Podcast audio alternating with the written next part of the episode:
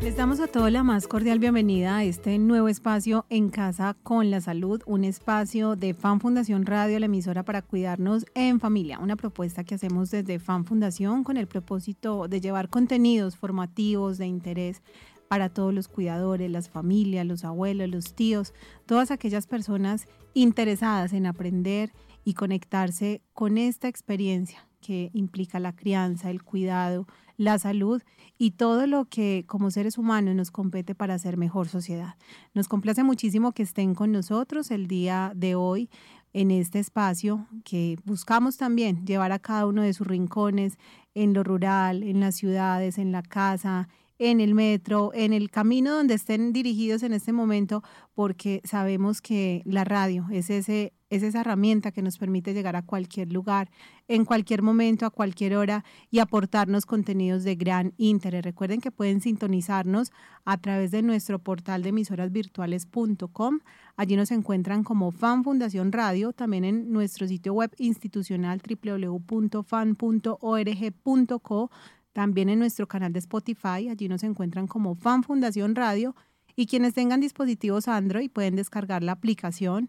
Allí nos encuentran como Fan Fundación Radio y llevarnos las 24 horas los 7 días de la semana. El día de hoy nos complace muchísimo estar con todos ustedes y con una invitada muy especial que hace parte de una de las universidades de nuestra ciudad que acompaña procesos de formación en áreas como la fonoaudiología, la fisiatría, la psicología y que se ha unido a FAN para aportar desde la academia conocimientos importantes en distintos temas que serán de gran interés para todos ustedes. Le damos la bienvenida a Alejandra Arboleda a nuestro espacio. Alejandra, ¿cómo estás? Bienvenida a nuestro espacio En Casa con la Salud. María, muchas gracias. Gracias por esta gran invitación y por el momento de poder participar y compartir con la comunidad todo lo que hemos aprendido en los años de docencia y de vivencia y de clínica que llevamos.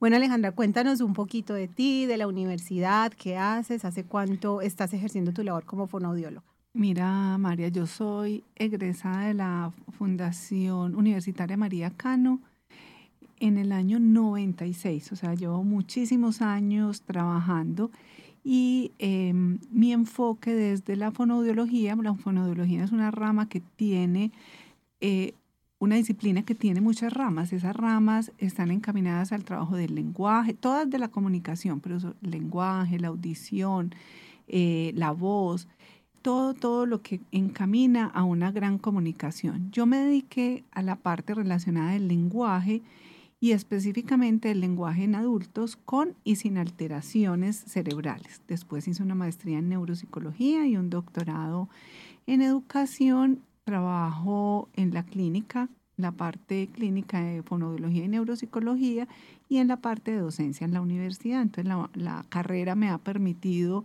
desenvolverme en muchos campos y eso pues se lo agradezco mucho porque ya, ya, ya estoy cercana a jubilarme y mira todo lo que he podido hacer con mi vida. Maravilloso y creo que ese es un gran aporte que podemos darle a la sociedad desde el conocimiento, desde la academia, de esa experiencia laboral que se va gestando en el recorrido y creo que hoy pues nos compete un tema que es absolutamente clave para todos nuestros cuidadores, muchos de ellos son adultos mayores, sabemos que hay una prevalencia importante en adultos mayores que se han vuelto protagónicos en ese proceso de, de, acompañamiento de los niños, porque los papás, las mamás, pues tienen que trabajar, tienen que hacer algunas actividades, y quienes están siendo directamente responsables de ese acompañamiento son los adultos mayores.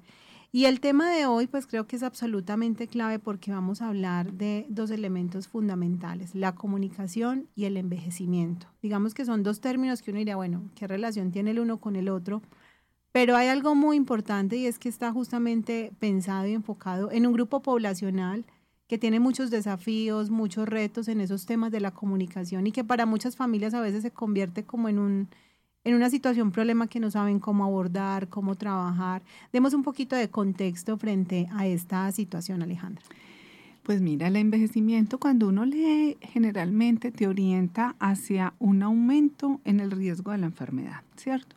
Entonces nosotros tenemos una idea social de que envejecer es enfermarse.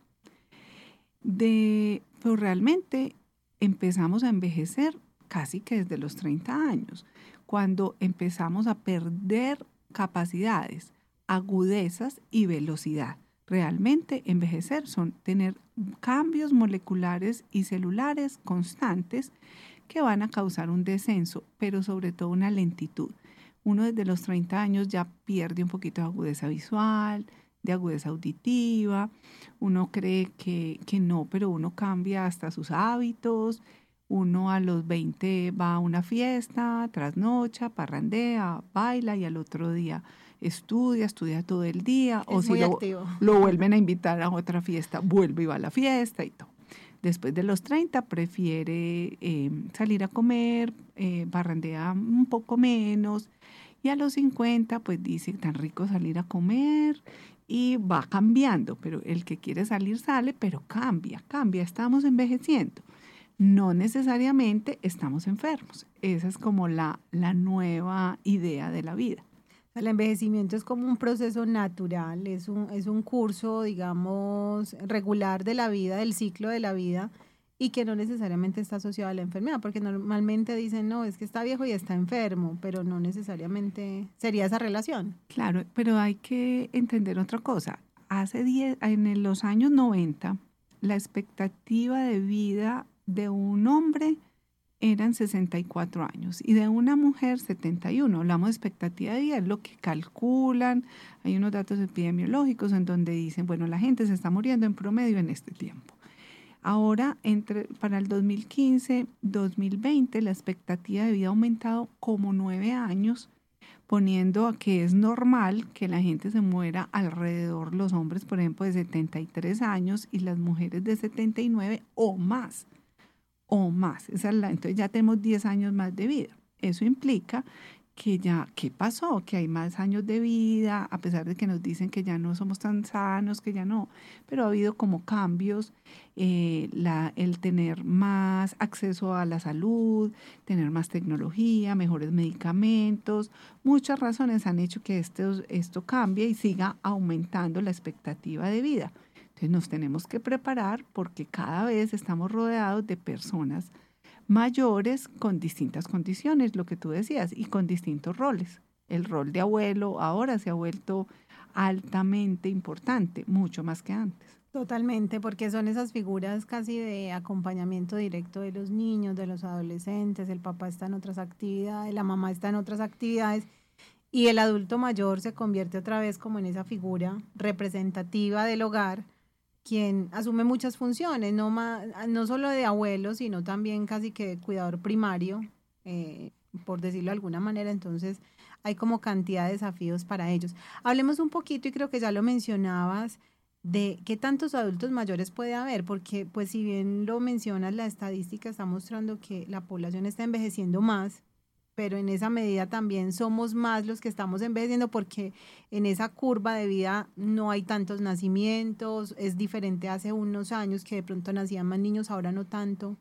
Sí, la curva va cambiando cada vez, pero cada vez tenemos menos ancianos o menos adultos mayores, pero viven más, lo que te decía ahora, ya viven mucho más. Entonces uno decía, primero una persona mayor, los bisabuelos nuestros, la señora, la abuela tenía 50 años y ya era una persona muy mayor, muy mayor. Ahora incluso por eso los años de jubilación aumentan, por eso, porque a pesar de que seamos menos, duramos más y cumplimos lo que estamos hablando, un rol diferente.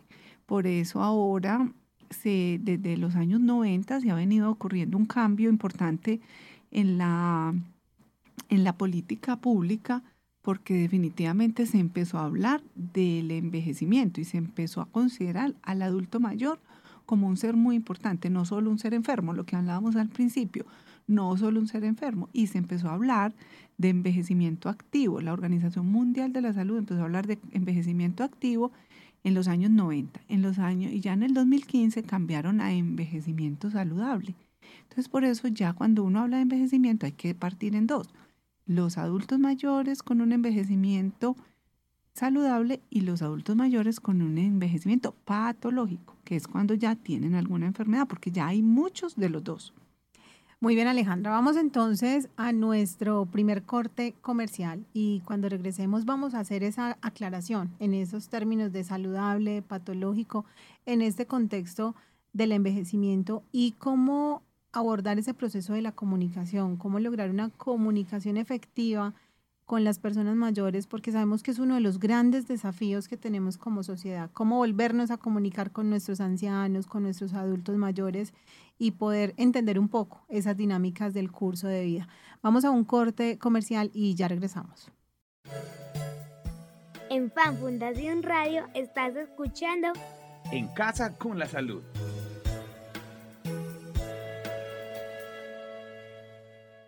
Fan Fundación tiene un mensaje para ti.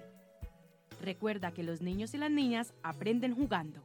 El juego es la mejor manera de mantener vínculos de comunicación con ellos.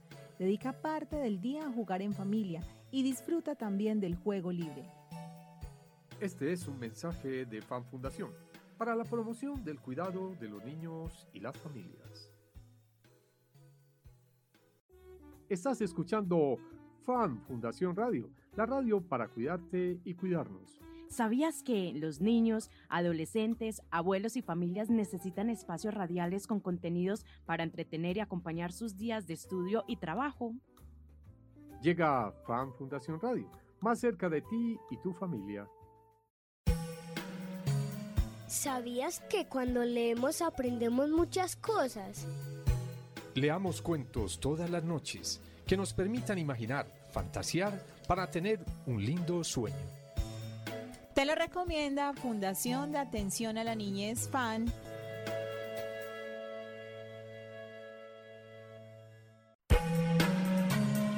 Enamórate de dar sueños. Para que la imaginación crezca como un algodón de azúcar. Te lo recomienda la Fundación de Atención a la Niñez FAN.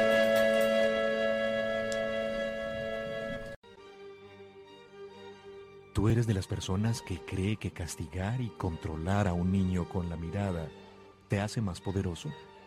¿O eres de las que sabe que en una mirada agresiva también hay una carga de violencia?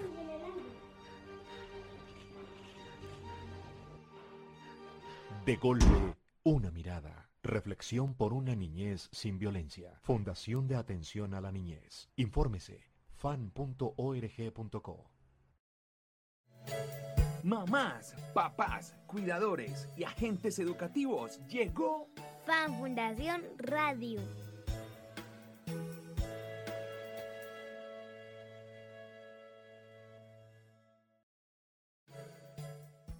En Fan Fundación Radio estás escuchando En Casa con la Salud.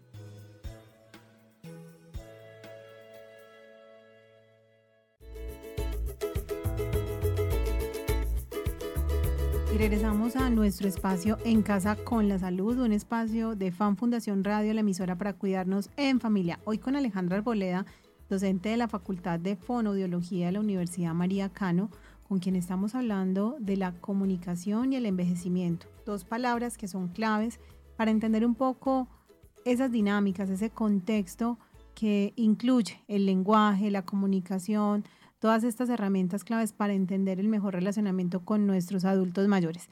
Hablemos un poco, Alejandra, eh, nos decías en el bloque anterior que había un proceso, digamos, natural, ¿cierto?, de, del curso de vida que es el envejecimiento, que puede ser patológico, que puede ser un envejecimiento normal. ¿Cómo podemos entender el envejecimiento saludable? ¿Qué es eso? ¿Cómo lo podemos asumir? Las personas que nos escuchan, pues, ¿cómo, cómo lo pueden empezar a interiorizar y saber que es parte de la vida? Bueno, cuando hablamos de envejecimiento saludable, eh, nos salimos un poquito de, de no, no es el hecho de no tener arrugas, no es el hecho de no tener canas, mm, recordar que siempre nos estamos enlenteciendo y que hay que respetar que hay un cambio.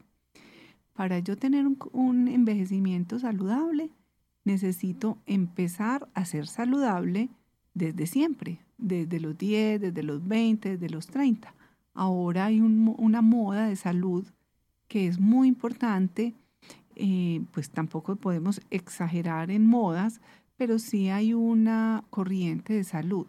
Pero nunca es tarde para empezar, ¿cierto? Es que ya tengo 50 y no empecé a los 30, pues empieza a los 50, ¿cierto? ¿Cómo es ser saludable? Ser saludable implica tres factores que son protectores en, para tu, tu vejez. La alimentación, la actividad física y las relaciones interpersonales. Los últimos congresos donde uno asiste a nivel internacional de Alzheimer y de otras enfermedades de envejecimiento muy, muy grandes, ya hablan de estos tres factores como los protectores para tu envejecimiento. Vamos a repetirlos, Alejandra. Entonces, alimentación, actividad física y relaciones interpersonales.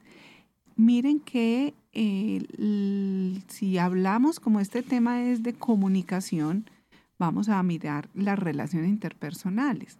¿Qué pasa con las relaciones interpersonales? ¿Cuál es la base de las interrelaciones personales? Una buena comunicación, una comunicación positiva, siempre referirme a los otros de buena manera, el buen trato, el tratar de tener buenos momentos, no solamente con la familia y no, y no solamente con amigos, sino con el vecino, con el del lado.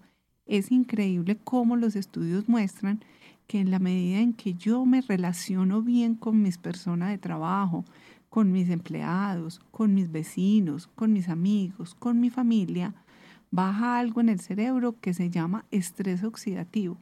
Cada vez que yo me ofusco, cada vez que yo me enojo, tengo algo en mi cerebro que se llama estrés oxidativo que descuadra mi funcionamiento cerebral y que va agotando mi cerebro. Y si con los años yo tengo mi, mi cerebro agotado, pues mi cerebro va a funcionar más mal y va a ser más fácil fuente o foco de enfermedades neurodegenerativas y de otro tipo de enfermedades neurológicas. El cerebro entonces lo tenemos que cuidar. ¿Cómo? Volvemos, la comunicación positiva. Nos acostumbramos a que nos dicen, ay, hola, eh, ¿supiste de María? Ay, esa fea de la esquina que solo, eh, que habla mal y que dice todo lo malo. O sea, cuando yo simplemente juzgo al otro, de manera espontánea con todo lo negativo, estoy creando un mal ambiente en mi entorno y estoy haciendo pensar situaciones negativas de los otros en mi cerebro. Hay un montón de corrientes de comunicación positiva, de expresarme de mejor manera, de buscar. Yo tenía mi abuelita, hace muchos años decía, si no tienes nada bueno que decir, no digas nada. Absolutamente de acuerdo. Entonces, miren que es algo sencillo y son hábitos. Empiecen a hacer un autoanálisis de cómo nos referimos o cuál es el primer pensamiento que me llega a mí cuando me hablan de algo o cuando veo a alguien. Siempre estamos juzgando al otro y lo estamos diciendo muchas veces. Estamos juzgando al, esposo. El esposo tiene 100 cosas buenas. Llevo 20 años casada con él, 30 años casada con él y solo menciono a mis amigas lo malo que tiene. Lo que no nos gusta. Y puede ser una cosa o cien. Pero ¿por qué no cambiamos el discurso y hacemos y lo referimos bien? Si nosotros nos acostumbramos a hablar de manera positiva, vamos viendo el mundo de manera positiva. Y lo negativo también hay que hablarlo, pero no, pero ahí es que mejorarlo, no juzgarlo es hacerlo como de una manera más propositiva, o sea, reconocer que hay una falencia, puede haber algún aspecto de mejora, pero como decimos, invirtiendo un poco ese discurso negativo, que a veces es muy subjetivo, muy cargado como de, de emocionalidad y, a veces obviamente en ese asunto de querer ser como se dice, muy directos, terminamos es ofendiendo o agregando palabras que no suman, sino que restan. Que restan. En la consulta, lo que decíamos al inicio, los abuelos se han vuelto parte y han sido desde nuestra cultura muy, muy incluidos en, la crianza de los nietos. Cuando uno va a consulta y le dice a la mamá, bueno, pero el niño por qué habla mal o que, cómo le hablan, no sé qué, ah, no, es que es mi mamá. Es que mi mamá es la que lo cuida, la abuela es la que lo cuida, la abuela es la que hace todo y, lo, y, es culpa de la abuela. Pero entonces yo digo, vengo, pero es que el papel de formador es del papá, no de la abuela. Y la culpa de que las abuelas tengan toda la responsabilidad es de nosotros los papás que les entregamos toda la responsabilidad. Entonces hay que buscar un equilibrio eh, en esa parte. les mencioné otros dos factores que son importantes que no los quiero dejar, aunque sean eh, no relacionadas como, como la comunicación y la actividad física. Nos encanta montar en carro, montar en bus, no caminar, no salir, no hacer deporte. Deporte no es ir al gimnasio, hacer ejercicio es caminar, tomar un momento de de relación con el entorno, muchos lo dicen que meditan, que hacen yoga, que todo, pero simplemente usted salga, camine y huela, sienta los olores, el olor bueno, el olor maluco, y identifique dónde huele más rico, eh, las flores, las cosas. Eso es un momento de, relax, de, de, relajar la mente y, y, de hacer como un momento de, tranquilidad mental. Y la alimentación, cada vez incluir menos dulces, menos harinas, hacerlo más balanceado, eh, consumir más verduras o consumir proteínas buenas. Nada mejor que un huevito, eh, que el súper saludable, mirar cómo combinarlo de acuerdo a nuestras posibilidades, pero es inventar cosas para no vivir comiendo porque decimos que la comida está muy cara. Pero para comprar mecato sí hay plata, para comprar helados hay plata, pero no hay plata para comprar lechugas. Entonces hay que balancear. Hay que hacer un balance importante. Bueno, hablemos ahora, Alejandra, de la comunicación efectiva. Creo que estabas mencionando unos aspectos claves en esa comunicación efectiva, pero ¿qué pasa con ese relacionamiento con el adulto mayor. A veces no somos asertivos en ese diálogo, nos falta ser más tolerantes, tener como más tacto para abordar un poco los diálogos y las conversaciones con nuestros adultos mayores. Estamos acostumbrados a hablar con nuestra mamá, con nuestro papá, pero ellos han ido cambiando y nosotros estamos en una etapa de ritmo acelerado y ellos ya van en una etapa de ritmo lento. Entonces tenemos que hacer un cambio, así como cuando nacen nuestros hijos, que nosotros casi que nos tenemos que agachar a hablar a la altura de ellos, tenemos que hablarles despacio, buscar un, un discurso más simple para que nos entienda. Lo mismo pasa con el adulto mayor, no lo voy a tratar diferente, por el contrario, lo debo incluir en mis conversaciones, lo debo incluir porque muchas veces los excluimos, porque no quiero que opinen, porque no quiero que digan, y eso, excluirlos de las comunicaciones y de las conversaciones les duele mucho y los aísla mucho y les causa otros problemas de depresión, de abandono, de todo. Incluirlos entonces en las conversaciones es muy importante. Hay que hablarles bien, esperar un poco a que ellos cuenten su historia porque la van a contar. Mi papá tiene 83 años es absolutamente activo, es absolutamente saludable, pero cuando nos vamos y estamos conversando, tengo que esperar que cuente su historia, que la cuente más largo. Claro, pues es que la historia de él ya dura 80 años. La mía tiene mucho que contar. Claro, tiene mucho que contar. Entonces hay que darles esa participación y hay que estimularlo a que lo hagan, a que cuenten sus historias, a que tengan la participación. En el en la persona que tiene un envejecimiento saludable, hay que dejarlo participar, porque como asociábamos lo que decíamos al principio, vejez con enfermedad, incluso cuando son saludables, están más lentos, pero eso no es enfermedad, hablan más despacio, no es enfermedad, y tenemos algunos olvidos, y no olvidos porque me olvide la palabra y no porque me demoro más en evocarla. Entonces también hay que considerar que esa parte la tenemos que respetar y que tenemos que incluirlos y darles tiempo para que digan sus cosas. Vincularlos y hacerlos parte activa de ese proceso y de esa dinámica familiar. Bueno, Alejandra, vamos a nuestro siguiente corte comercial y cuando regresemos vamos a hablar de ese envejecimiento patológico, de esos trastornos comunicativos que pueden afectar a los adultos mayores y todas estas situaciones que pues como adultos, como cuidadores, como miembros de una familia pues debemos reconocer para tener una mejor relación con nuestros adultos. Ya regresamos. En Fan Fundación Radio estás escuchando En Casa con la Salud.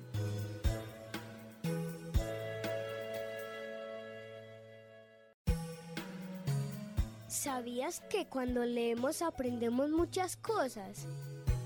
Leamos cuentos todas las noches que nos permitan imaginar, fantasear para tener un lindo sueño.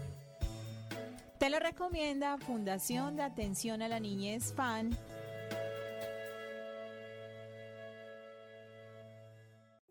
Estás escuchando FAN Fundación Radio, la radio para cuidarte y cuidarnos. ¿Sabías que los niños, adolescentes, abuelos y familias necesitan espacios radiales con contenidos para entretener y acompañar sus días de estudio y trabajo? Llega FAN Fundación Radio, más cerca de ti y tu familia. Enamórate de dar sueños. Para que la imaginación crezca como un algodón de azúcar. Te lo recomienda la Fundación de Atención a la Niñez, FAN.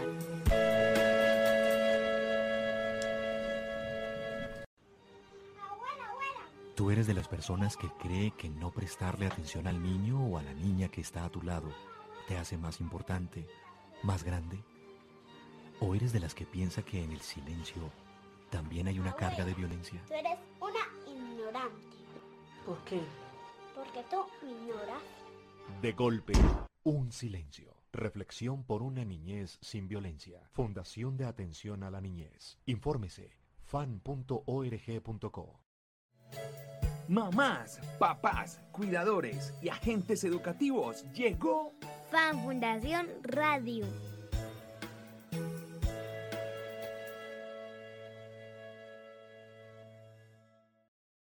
Fan Fundación tiene un mensaje para ti. Recuerda que los niños y las niñas aprenden jugando. El juego es la mejor manera de mantener vínculos de comunicación con ellos.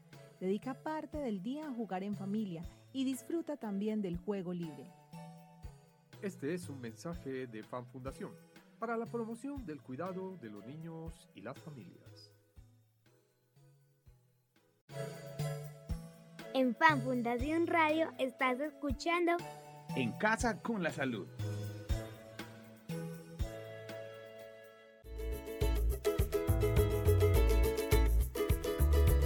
Continuamos en nuestro espacio En Casa con la Salud, hoy con Alejandra Arboleda, docente de la Universidad María Cano, con quien estamos hablando acerca del envejecimiento, de la comunicación y cómo tener un mejor relacionamiento con nuestros adultos mayores. Bueno, Alejandra, hablemos en este punto del programa de otro concepto que mencionabas al inicio, el envejecimiento patológico.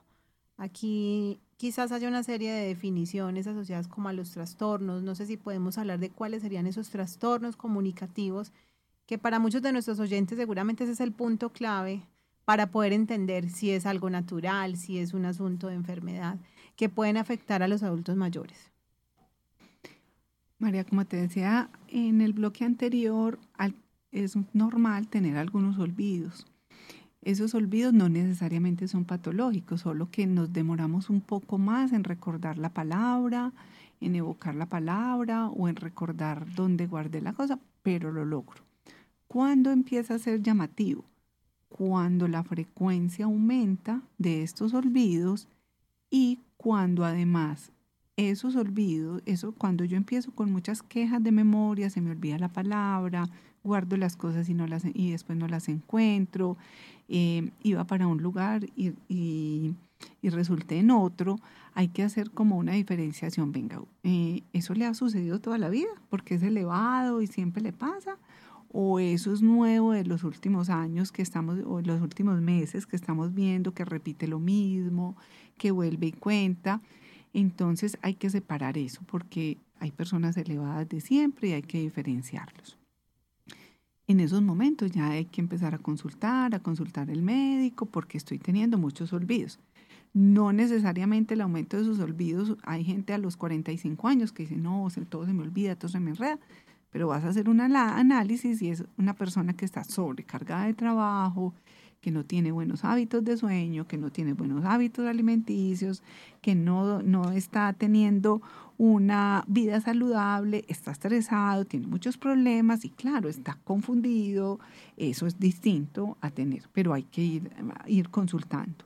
También cuando yo tengo cuadros depresivos, es muy frecuente que yo tenga olvidos y que yo a mí no me provoque, yo ya no quiera hacer las cosas. Esa depresión no necesariamente es con la edad, vuelvo y digo, está esa en esta transición que, que empieza a ocurrir. Pero hay patologías mucho más grandes y quejas mucho más grandes que me afectan la comunicación y mi, y mi desempeño con otros. Es muy normal o muy normal, no, mm, esa no es la palabra. Es muy frecuente o puede ser altamente frecuente en nuestras familias encontrar personas que les dan isquemias o hemorragias cerebrales después de los 60 años. ¿Qué pasa? Con esa isquemia o esa hemorragia resulta que a mí me puede quedar un trastorno en la comunicación y eso es lo que se llama una fascia. La persona no puede hablar bien, aunque entienda o no entienda bien, aunque habla mucho, pero habla incoherencias. Eso ocurre de un día para otro. Entonces hoy estoy bien y mañana me, me, pasa algo, me siento mareado, me duele la cabeza, me tienen que llevar a la clínica y resulta que me dio una isquemia cerebral y cuando volví a la casa después de la cirugía no puedo hablar o tengo eh, un medio cuerpo paralizado o algo. Hay un problema comunicativo grave que hay que tomar. Medidas clínicas y apoyo clínico, los fonoaudiólogos son vitales en esta etapa porque tenemos que buscar que haya comunicación entre el paciente y la familia. Esos pacientes con afasia siempre tienen conciencia y saben quién es su esposo, quién es su esposa, quiénes son sus hijos y tiene en su mente todo su rol, aunque no lo pueda hablar ni lo pueda entender del todo. Hay otra patología que es también ocurre mucho y son las demencias, el Alzheimer, que es la que más conocemos. ¿Qué pasa con estas personas? Lentamente, de manera lenta, van perdiendo la memoria y esas quejas de memoria que no sé dónde guardé, las que hablábamos ahora, dónde guardé las cosas, como se dicen, empiezan a afectar mi desempeño. Entonces ya no soy capaz de ir a sacar plata en el banco, me pierdo cuando voy manejando, cojo el bus que no es, voy para donde mi vecina o mi hija que vive a cuatro cuadras y me demoro una hora, pero es porque me pierdo y hasta que logro llegar. Entonces ya empieza uno a decir, venga, venga, mi mamá qué le está pasando, mi papá qué le está pasando, tenemos que mirar qué es y uno les pregunta si yo estoy bien, yo estoy bien ellos hablan bien, pero no logran identificar su pérdida y no logran saber o lo quieren esconder porque no quieren preocupar a nadie. Ese es un problema de comunicación. Podemos hablar, sí, pero cuando yo no quiero contar o no soy capaz de identificar mis dificultades, es otro problema de comunicación con nuestros adultos mayores. O sea, hay un asunto que va también como desde la empatía, desde poder reconocer un poco esa situación que puede ir el adulto mayor, que muchas veces no se expresa, es simplemente por no generar, y ellos tienden a ser muy, como muy protectores. protectores. Sí, mi hija, es que yo no lo quería preocupar, yo no los quiero preocupar, no quiero ser una carga. Es como un poco el discurso de nuestros adultos mayores para evitar como esas situaciones de estrés en la familia. Pero obviamente, pues no, no es una ruta como indicada para, para favorecer un tratamiento adecuado tenemos dos momentos. Uno, el adulto mayor que vive solo y que es independiente y entonces uno dice, ah, no, yo estoy tranquilo, no, mi papá vive bien y no. Pero empezamos a notar estas quejas, empezamos a notar, en ese momento hay que involucrarse un poco más en la autonomía de estas personas. Em, disimuladamente abrir la nevera, ver qué compran, qué están haciendo, mm, lo que les decía ahora. Entonces, por ejemplo, si es el mercado, yo llego y abro el mercado y ya veo que tiene 10 bolsas de café. Y mi mamá toma poquito café o nunca ha comprado más y viven solos o viven dos. O... Entonces, ¿qué está pasando? Se les olvida, van y compran otra vez, vuelven y guardan. Ellos salen a, lo que les decía ahora, el ejemplo. Ese ejemplo es muy importante. Mamá, ¿a qué hora vas a salir? A las 4. ¿Y a qué hora llegaste a la casa? Ah, no, a las cinco y media. Y es un lugar cerca. ¿Qué pasó? Ella sí llegó, pero se pierden. Entonces hay que empezar. Las pastillas, los medicamentos no se los toman a tiempo. Les sobran pastillas o les faltan. Se los olvida que los compró. Entonces ya hay que tomar un poquito más de control y de empezar a indagar más. No es un examen, es mejorar mi comunicación con mi adulto mayor, sea que viva en la casa o afuera. Incluso a veces se da uno más cuenta el que vive afuera que el que vive adentro, porque como creemos que está aquí adentro y todo está controlado, nos cuesta trabajo. Entonces, muy importante estar supervisándolos porque de todas maneras hay que mirar que en ningún momento estén fallando. Bueno, y hay una situación que sabemos ha afectado el curso de la humanidad y es el tema de la pandemia. Y especialmente nuestros adultos mayores se han visto muy afectados, no solo a nivel físico, pues por los riesgos que, conlleva como toda esta situación, sino también en este, en este tema, digamos, personal, social, del lenguaje. Hablemos un poquito como esas afectaciones que ha tenido la pandemia en esos procesos de lenguaje y de la comunicación. Eh, nuestra primera intención y el mundo y la Organización Mundial de la Salud se enfocó en los adultos mayores, que eran los que más estaban muriendo. ¿Qué hicimos? Protegerlos. ¿Qué hicimos? Dejarlos solos. Quedaron solos, quedaron deprimidos, quedaron angustiados, sin relaciones interpersonales y realmente los protegimos de su salud, pero su salud mental se afectó notoriamente. La de todos, pero la de ellos mucho más uno escuchaba adultos que decían, mire, yo prefiero ver a mis nietos y morirme que no morirme y quedarme aquí sin ver a mis nietos. Porque pasamos más de un año aislados con ellos, meses y meses y meses en donde les dejábamos la comida en la puerta. Entonces, la salud mental mm, disminuyó notoriamente por falta de interrelación. Ellos no tenían un celular, ni una cámara, ni un video, y muchos no tienen ni internet en la casa para decir, es que nos comunicábamos por Zoom, por Meet, por videollamada, por WhatsApp. Nada, nada. Entonces miren cómo esa comunicación constante hay que mantenerla por llamadas, por teléfonos, hablar, acompañar a nuestros adultos mayores es vital para su salud mental. Entonces la pandemia nos dejó alteraciones mentales y muchos adultos mayores muy deprimidos, muy afectados que ya están en unas condiciones lamentables y que tenemos que proteger y seguir protegiendo. Absolutamente, tenemos bastantes desafíos en ese tema. Bueno, vamos a ir Alejandra a nuestro siguiente corte comercial y cuando regresemos ya en el bloque final, vamos a hablar de esas estrategias que permitan facilitar esa comunicación efectiva y el papel del cuidador, que sabemos es absolutamente fundamental en todo este proceso. Ya regresamos. En Fan Fundación Radio estás escuchando En Casa con la Salud.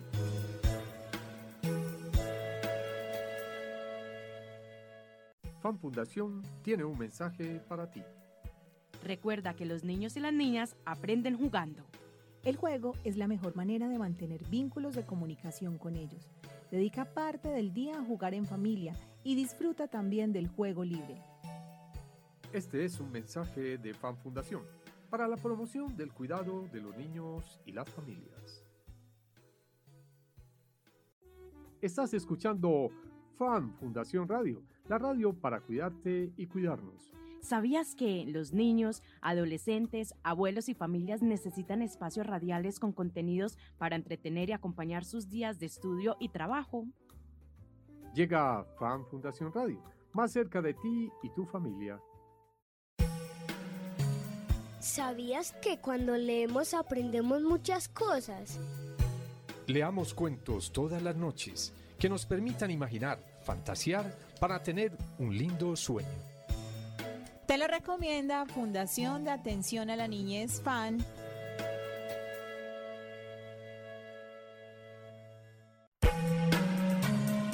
Enamórate de dar sueños para que la imaginación crezca como un algodón de azúcar. Te lo recomienda la Fundación de Atención a la Niñez, FAN.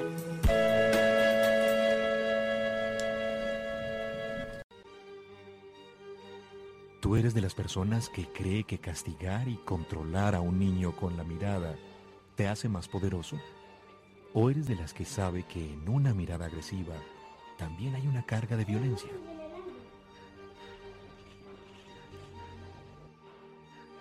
De golpe, una mirada. Reflexión por una niñez sin violencia. Fundación de Atención a la Niñez. Infórmese fan.org.co. Mamás, papás, cuidadores y agentes educativos, llegó Fan Fundación Radio.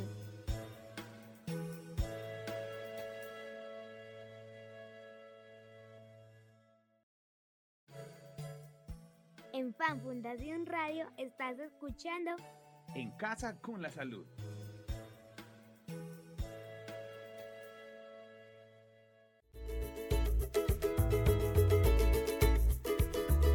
Y regresamos a la parte final de nuestro espacio En Casa con la Salud, un espacio de Fan Fundación Radio, la emisora para cuidarnos en familia. Bueno, Alejandra, hablemos ya en esta parte final del programa de esas recomendaciones, esos retos y esos desafíos que tenemos como cuidadores para promover de mejor manera este tema de la comunicación. Bueno, si tenemos pacientes, em, pues, o mm, digo pacientes por mi consulta, pero si tenemos Em, adultos mayores en casa con problemas severos de comunicación causados por isquemia, lo que decíamos ahora, tableros donde la persona pueda señalar o que con los ojos mire la foto de las personas. Eh, los fonoaudiólogos lo que vamos y les ponemos es muchas veces en la pared la foto de todos los miembros de la familia, si el problema de comunicación expresiva es tan grande, para que ellos miren y uno sepa de quién quiere hablar, de quién quiere preguntar, qué quiere saber de la persona. Eh, también saber que le duele, que no le duele, bueno, ya hay un, montón de estrategias, pero es muy importante a estas personas mantener el vínculo con su familia, contarle las historias de cada uno de los miembros de su familia, sin agotarlos, pero sin ignorarlos. El, el reto cuando uno tiene un problema de comunicación es mantener incluido al otro, porque uno siente que no sabe cómo hablarle sabiendo que él no le contesta. Se vuelve complicado. Los pacientes con Alzheimer o con otras demencias van perdiendo y se van desconectando del entorno. Pero entonces igual hay que hablarles con dulzura, hay que hablarles, contarles. Ellos muchas veces miran con extrañeza o vuelven y preguntan diez mil veces lo mismo dentro de una conversación y ahí es donde está la magia de nosotros de mantenerlos incluidos y contestarles, unas veces más, unas veces menos, un par de ignorarles, porque como preguntan tantas veces uno se cansa, a veces hay que eh, ignorarles otra vez el comentario, porque ya lo ha hecho diez veces, pero sin, sin, sin mucha molestia. Tenemos que tener muy claro que algunos no oyen bien, entonces hay que hablarles un poquito más duro, a mí nunca se me olvida mi abuelito que tenía una pérdida auditiva muy marcada y mi abuelita le hablaba y él no escuchaba. Entonces mi abuelita le hablaba muy duro, entonces él lloraba porque mi abuelita le gritó. Entonces ah. había que tener un balance entre, entre este ritmo. Entonces, abuelita, háblale de frente, párate al frente de él, no le hables cuando él esté por detrás, porque él no te oye y tú te ofuscas, tú le gritas, entonces empieza el conflicto trata de llamarle la atención, tócalo para que te mire, háblale, hazle señas y hazle como muéstrale cosas para que señalando él se ubique y se contextualice y no solo se lo dejemos a la audición. Entonces hablarles de frente y que estén distraídos. Si el abuelo está viendo televisión o el niño está viendo televisión a todo volumen, pues entonces vámonos a otro lado a hablar porque eso distrae y crea distorsión en el ambiente y él ya de por sí tiene problemas para hablar. No empecemos un montón de temas al tiempo, no hablemos de muchas cosas, hablemos despacio. Si ellos preguntan qué, volvámosles a repetir lo mismo. No les cambiemos la pregunta, no les cambiemos la historia, porque si la primera no la entienden, ellos en la segunda complementan, pero si les cambiamos, tienen que volver a empezar. Totalmente. no van a volver a empezar. Entonces, esa es una parte como muy importante y necesitamos que todos en la casa, generalmente hay una sola persona, pero que todos en la casa aprendan a hablar con el abuelo o con la persona que está con esa alteración. Y sabemos que hay abuelitos que mm, de pronto usan como algunos dispositivos para mejorar su audición, que también a veces se convierte como en un problema para las familias porque si no usan el, el, el audífono entonces no van a escuchar o escuchan de más de pronto esos abuelitos que tienen esos dispositivos y las familias que tienen que mediar, ¿qué se les puede decir frente a eso?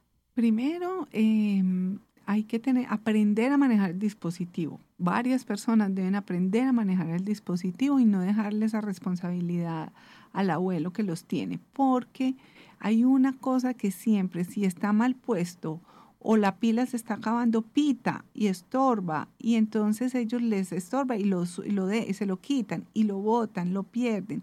O sea, hay mil conflictos alrededor del audífono, pero entonces es importante verlo como algo que ayuda, algo que sirve y ponerle más cariño que, que, que trauma, aunque lo genera mucho trauma, por eso hay que aprenderlo a manejar mirar, llevar la cuenta de más o menos cuánto le dura la pila para poderlo cambiar y que no pite, bueno, que ellos lo puedan usar. Muy bien, bueno Alejandra, y finalmente ya casi para terminar nuestro programa, ¿cuál es el papel del cuidador, de todas las personas que estamos siendo parte de ese grupo familiar donde está nuestro abuelo, nuestro adulto mayor? ¿Qué debemos hacer para tener una mejor relación y apoyar este proceso de comunicación? Generalmente hay un cuidador cuando hay un Em, un adulto mayor con alteraciones y con problemas. Ese cuidador se convierte en esa persona que tiene que buscar todas las estrategias comunicativas de las que hemos hablado hoy y miles más de tolerancia, de paciencia. Y no voy a decir de amor porque yo sé que el amor sobra. Pero esa persona em, tiene que entender que el cerebro de, de su abuelo, de su papá, de su hermano, de, quien está cuidando está alterado. Uno cuando cuida a un niño no puede pretender decirle al niño no llore cuando tiene dos meses y no sabemos por qué. No podemos decirle al niño de seis meses camine porque todavía no está preparado. No podemos pretender que una persona con una demencia no repita o esté descontextualizado en lo que diga. Es la magia del cuidador. Es la conciencia que tiene que tener el cuidador de manejar esa situación, porque o si no, el que se va a enfermar es el cuidador. Entonces estamos conversando y el abuelo dice, mm, mm, yo hoy no almorcé, papá, yo te serví el almuerzo. A los cinco minutos dice, aquí como no me dan almuerzo, pero papá, ¿usted cómo dice eso? ¿Cómo le parece? Y se enoja y grita y se ofusca y llora y se frustra Em, aquí se me están robando la plata, ¿cómo se le ocurre? No sé qué. O sea, hay un montón de cosas que si el cuidador no entiende y no maneja, no es fácil para el cuidador, no estoy diciendo que sea fácil, pero es un proceso que hay que hacer de interiorización, de respirar profundo y de entender que no puedo eh, empezar una pelea y una discusión y ofuscarme cuando es un cerebro que está hablando, que está enfermo que va a repetir diez veces lo mismo o que va a inventar historias o que va a contar lo que no es y yo me voy a enojar porque ese cerebro ya no hay cambio, no hay forma de que mejore. Entonces yo tengo que entender eso. Y quienes están afuera, entonces generalmente es la hija que no se ha casado, que es la que le toca cuidar, o la hermana soltera menor que le toca cuidar a la mayor. La mayor tiene 83 y la menor 80. Vamos a calcular.